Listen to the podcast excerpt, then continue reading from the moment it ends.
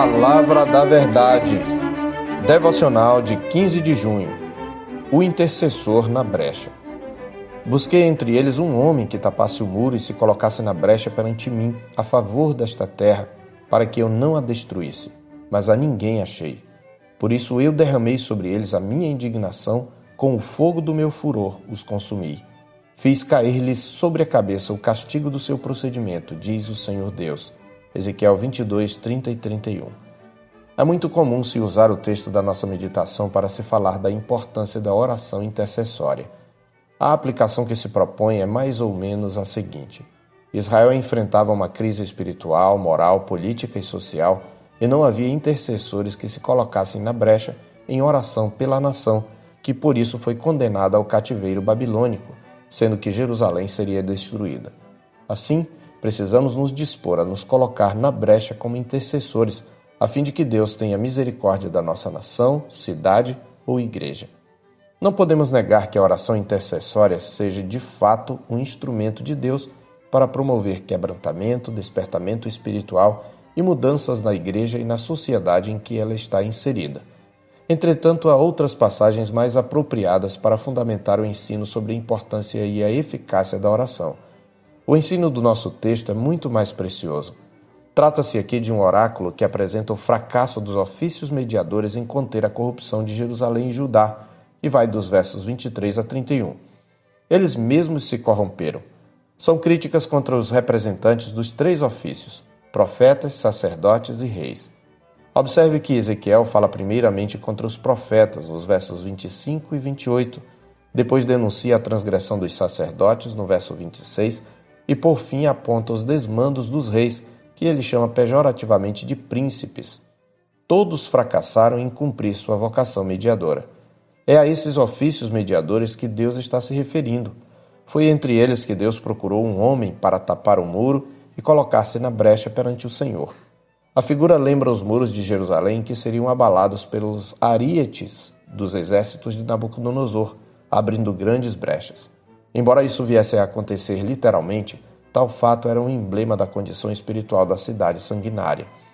E entre os profetas, sacerdotes e reis, não fora achado um só mediador fiel e poderoso o suficiente para impedir a destruição e salvar Jerusalém. Deus já havia utilizado a mesma figura em sua contenção contra os falsos profetas, no capítulo 13, versos 4 e 5.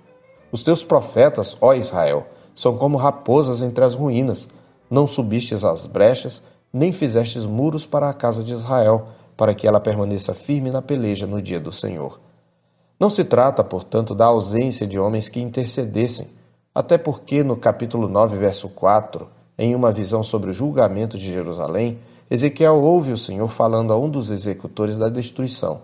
Passa pelo meio da cidade, pelo meio de Jerusalém, e marca com um sinal a testa dos homens que suspiram e gemem por causa de todas as abominações que se cometem no meio dela.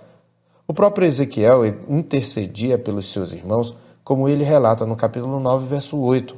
Havendo-os ele matado, e ficando eu de resto, caí com o rosto em terra, clamei e disse: Ah, Senhor Deus! Dar-se-á o caso que destruas todo o restante de Israel, derramando o teu furor sobre Jerusalém? Poderíamos também citar Jeremias, cujo livro é cheio de fervorosas orações em favor de Jerusalém e de Judá, por exemplo, Jeremias 14. Embora os servos de Deus citados exercessem ofícios mediadores e não estivessem incluídos entre os denunciados, sua intercessão, contudo, não era suficiente para impedir a destruição iminente. Na verdade, no capítulo 14, versos 14 a 20, o Senhor havia ressaltado que nem mesmo homens da envergadura de Noé, Daniel e Jó poderiam salvar o povo de Deus. Desse modo, Israel carecia de um Salvador. Até houve reis piedosos que tentaram empreender reformas e levar o povo ao arrependimento, como Ezequias e Josias, por exemplo. Mas suas reformas foram temporárias e parciais, pois o povo logo voltou à idolatria após a morte desses reis, e filhos ímpios assumiram o trono. O fracasso dos reis para estabelecer o reino consumado de Deus e o cativeiro babilônico fizeram florescer a esperança messiânica. O próprio Ezequiel traz uma promessa da parte do Senhor acerca daquele que viria para cumprir o papel de mediador entre Deus e o seu povo. Ao denunciar os pastores infiéis, expressão em alusão especial aos reis davídicos, o Senhor Deus promete fazer pessoalmente o que os pastores infiéis não fizeram. Porque assim diz o Senhor Deus: Eis que eu mesmo procurarei as minhas ovelhas e as buscarei. Como o pastor busca o seu rebanho, no dia em que encontra ovelhas dispersas, assim buscarei as minhas ovelhas. Livrá-las-ei de todos os lugares para onde foram espalhadas no dia de nuvens e de escuridão. Ezequiel 34, 11 e 12. E nos versos 23 e 24, ele informa o agente da sua salvação. Suscitarei para elas um só pastor, e ele as apacentará. O meu servo Davi é que as apacentará. Ele lhes servirá de pastor. Eu, o Senhor, lhes serei por Deus, e o meu servo Davi será príncipe no meio delas. Eu, o Senhor, o disse. Davi já havia morrido, mas ao mencioná-lo, o Senhor está se referindo ao seu descendente, a respeito do qual Deus havia prometido a Davi que reinaria para sempre.